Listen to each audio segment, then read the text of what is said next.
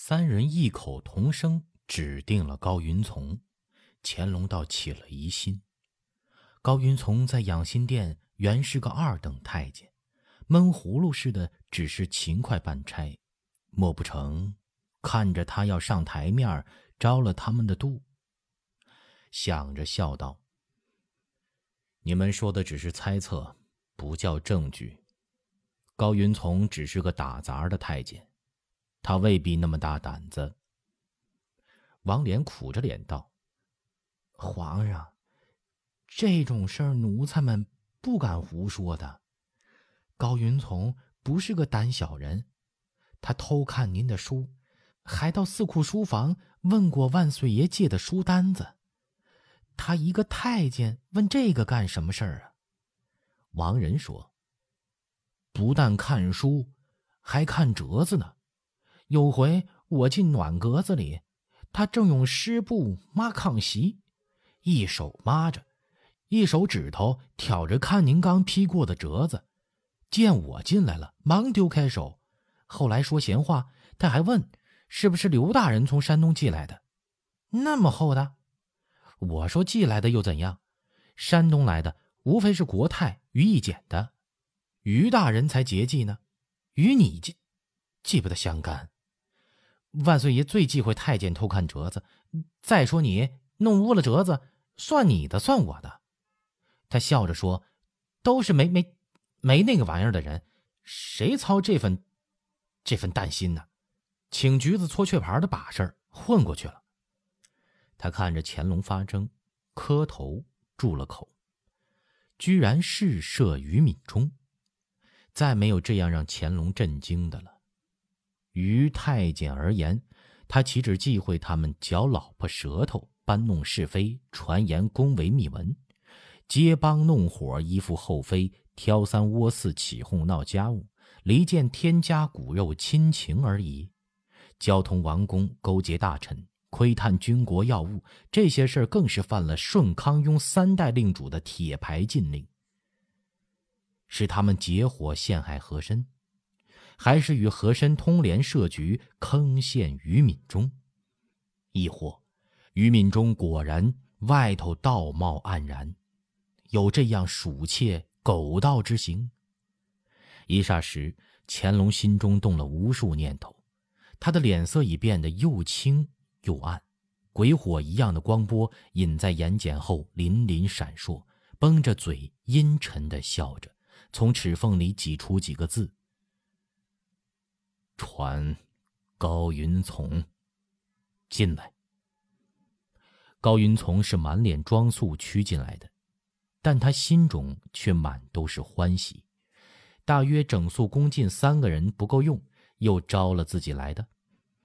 待到叩头请安了，听不到一点回声，他陡的觉得一阵寒意袭来，心里一紧，提起了警觉。一头打着主意猜测，一头等问话。许久，乾隆才问话：“高云从。”他的声音有点闷，因为殿宇空阔，略微带着空洞里的回音儿。你一个月是多少银子的月例啊？大家都不妨乾隆张口问的是这个，都一下子抬起头来。高云从怔怔的回道：“回主子，十二两。吃喝穿戴，另是关中的吧？是。每次出去传旨，大约接旨大臣，另有赏赐。回主子，这事儿不易等的，喜事丧事赏费都有赏银。”大喜事赏的就多，大官有差事的黄带子宗亲赏的多，寻常传见派差的旨意，也就赏个茶钱，赏不赏，赏多赏少，全凭接旨人的心意，奴才不敢不识抬举，也不敢伸手计较的。嗯，乾隆呜了一声，问道：“于敏中。”是不是赏你的多些啊？不然，你为什么替他钻刺打探、窥视密折、所看书目、传造谣言、离间朕母子亲情？嗯？仿佛一个晴空霹雷、裂石般的穿云劈空直下，接着一个接一个的闪电轰鸣，毫不含糊的一下又一下的击落下来。高云从猝不及防间哪里受得呀？起先还身上震颤抽搐了一下，接着眼一黑又趴伏下去，心中已是混茫一片，纷纷乱麻一般。半昏半醒间，连他自己也不知回了句什么话。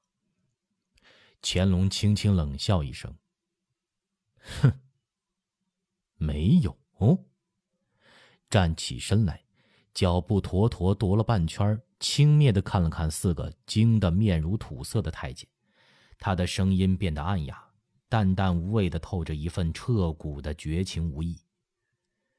你讲实话，朕可以给你开一线生路。你在朕眼里。算什么？爬到玉案上的蚂蚁，随手一捻，你就变成了齑粉。王仁，王仁，啊，主子，奴才唬得走了真魂了。你把魂给我招回来，去叫刘墉进来，就说告知慎刑司，会同刑部。问大逆案子，他又对高云从道：“你现在说，还来得及。”高云从已经浑身木的不知痛痒，幸而神志尚不全然昏厥，浑身抖得一团，磕着头，结结巴巴、语不成声的说：“别别介，求主子，别，奴才说，这这是事情太大了，怕怕主子不信。”再再说，呃，再说。一边说，一边晕头晕脑，苦着脸看王连、王仁。乾隆刁声恶气，喝命：“你们出去，到赵壁那边看着人。”待王连二人跌跌撞撞的出去，才说：“你说，主子超生。”高云从仍旧惊惶的像只看见狼的兔子。呼哧呼哧喘息着说：“于敏中大人，原在，原在光禄寺时，管着给各王爷远近宗室勋戚大臣分发年俸。奴才的娘、姐、妹子、兄弟、舅舅、姑奶奶、姨家表妹，如今在宫里宫外王爷家当差，都是他荐出去的。原也是看奴才家里穷，常到他那里传旨，打秋风周济赏赐的厚些。”奴才心里真的是感激。那时候没忌讳，就认了于于于太太干妈，有时也叫声干爹。他也葫芦应了。乾隆一审，哼，干爹。你接着说。高云从镇定了些。于大人是善人，照应的不单是我，也不单是太监。遇着有难处的，不但连续周济。也往别的大臣身边借用差事，他自己家人倒一个也不往外推荐。其实，我就不看折子，不看主子的书目，也会有别人帮他的。乾隆听着，心中暗惊：这位道学军机处事之险，谋士之深，虑事周详，真是前所未有。不动声色，有意无意栽培，竟是党羽。布满各家勋贵之中。想到他扳倒纪云、李世尧，手段隐秘的自己毫无知觉，又思及他眼看着于义简遭难，袖手不理，其心之忍亦是罕见的。若是他操纵人左右太后，掣肘钳制自己，真的是其来也见其人也深呢。他竟不自禁的打了个寒颤。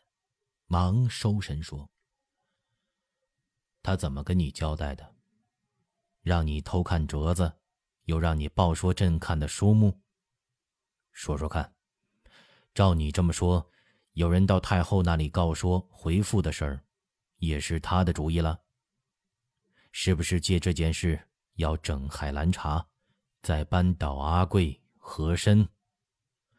高云从西行两步，伸着手，像要哀求什么，又垂了下来，无可奈何的说道：“主子，主子，于大人心里怎么想，奴才不知道，也不敢问。五爷活着的时候，跟皇后说过，这人不能大用，出去当个巡抚是好的。皇后还抢白五爷说，你能大用最好，只是身子骨。”也要强壮些才好。叔嫂两个还闹了个蛮拧。昨儿的事儿是皇后不知听谁说的，叫我跟太后回。我说我不是慈宁宫的人。太后皇上亲母子俩，这事儿绝技办不得。出来遇上于大人，于大人也说回不得，叫我去午门外头看看是真是假再说。于一简的案子出来，于敏中心里很不踏实。他没说让奴才偷看，只说做人真不容易，有时候钻了人圈套，还蒙在鼓里，叫我留心皇上怎么说于一简，牵连他的话更要留神。可可皇上一直没说什么呀，奴才觉得没法见于大人，所以才偷看了朱批。他说着，不知出了什么伤情事儿，已是两泡眼泪，局长左右开弓。啪，啪，连着两记耳光，叩头说：“奴才受皇上的恩，犯了皇上的法度，受了人家的贿，一门老小都捏在人手里。奴才自己是不说了，上头老娘七十多岁了，守寡守了三十多年，灯油似的都熬干了。就是皇上方才说的，不论谁来撵，奴才一家子。”没生息都得成了齑粉，只求皇上念在奴才不算坏透了良心，有意做坏事儿，不得影儿。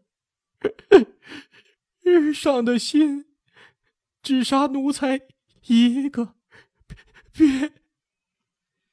说罢，连叩头，缩在地下哭的是泪湿地面。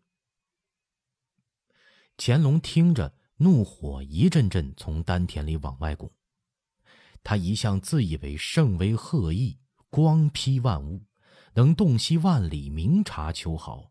谁知眼皮子底下就是灯下黑，黑地里鬼影幢幢，缠绕着竟直逼玉座而来。这个于敏中，真是阴险的，闻所未闻，见所未见，大诈四直的一个奸雄啊！这些话汇总起来，他的心术就一目了然。自己行将古稀，太后更是风中烛，瓦上霜，搬出这没意思事儿，明摆着是又要弄海兰察，再一个逢君之恶的罪名放着，连带着阿贵也难逃株连，赵慧自然也是一党。嗯，他是盼着朕死啊。或者一旦有个中风不语什么的，和珅、刘墉怎能是他的对手？这个念头在心中一滑，乾隆立时浑身的血都废了。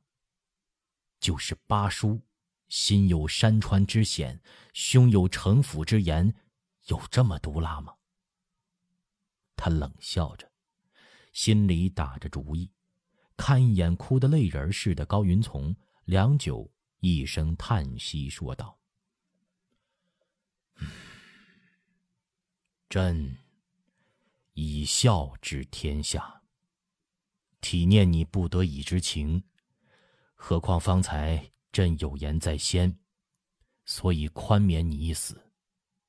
更不说株连了。”皇上，高云从一下子软倒在地下，泣不成声的说。奴才来世做牛做马，但你不宜在北京当差了。乾隆打断了他的话，说：“按你的罪，十个高云从也是死。朕恕了你，只怕别的人未必恕你。国家连兴大狱，不是吉祥之兆。你那些话。”有许多根本无法查实，查实了，是要血染紫禁城的。真奇怪。人说宰鸡给猴看，如今宰猴子给鸡看，鸡都不怕。哪只好看哪个冒出来，就一刀割了他。你去吧，带上你的老母亲，龙化白衣庵去。那是圣祖亲封的禁地，轻易没人敢去滋扰的。今天你就去，让内务府和兵部给你看河。到奉天，先见巴特尔将军，传旨叫他进京，接任九门提督。是是是，谢主子恩典。高云从千恩万谢的退了出去，在空旷的大殿里，只留了乾隆一人。他目光悠悠的踱了几步。回到须弥座上静坐，大殿里只能听见镶着照身大镜的自鸣钟，咔咔走字儿的声音。听见外头一声春雷的轰鸣，他才回过神儿来，发觉不知什么时候已经阴了天。外边的光色暗淡的一片凄迷晦暗，已隐隐听得沙沙的雨声传来。他沉吟着。外边的风撩帘透人，袅袅的袭来。身上一凉，蓦地觉得异样寂寞恐怖，竟起了一层鸡皮疙瘩。想想这件事吧，皇后插进来了，太后也跟着帮腔，还有不知几个王爷、福晋，无意间都卷了进去。而且自己糟蹋回复也搅在里头，不能张扬。若退回十年去，他无论如何也要大张塔法，杀的这些人魂飞胆丧的。但现在，他觉得自己已经手软了，心软了。杀过了人的血色太刺眼，也太刺心了。也与自己英明隆世以宽为正的声名有碍。冷静下来再想，刚刚大肆杀楚国，再杀于敏中，自己原来的英明有何所惧？算来，于敏中竟是有可杀之心，无可杀罪名啊！他真正见识了。这人心术本领。又一阵雷声传来，声音不甚响，却离得很近，像独轮车在石桥上碾过那样的声音，从殿顶隆隆而过。听见远处隐隐传来太监的吆喝：“雨下大了，关窗户。”他无声透了一口气，朝外喊道。王莲，王仁，进来。照壁前无避语出，王莲、王仁小跑进来，已淋得水激劲儿的，嘴唇冻得乌青。见乾隆正提笔写字，不言声跪了下去。乾隆只看了他们一眼，便又接续。他写的十分慢，几乎每写一个字都要驻笔想一想，许久才放下了笔。说：“王仁去，照赏五福晋、二十四福晋的吏，海兰察和赵惠家中各是一份。不必禀太后，也不必进来谢恩。到司职库去，选两副盔甲，一副赏阿贵，一副赏巴特尔，就用传驿送到奉天。”哦，阿贵夫人按海兰察夫人的比着，再加雨过天青凝绸十匹，传旨给他们，各家选一个子弟进乾清门侍卫。福恒府里也要赏，赏银子五千两，倭刀十把，火枪十支，家奴有功的着福康安御史保举选官。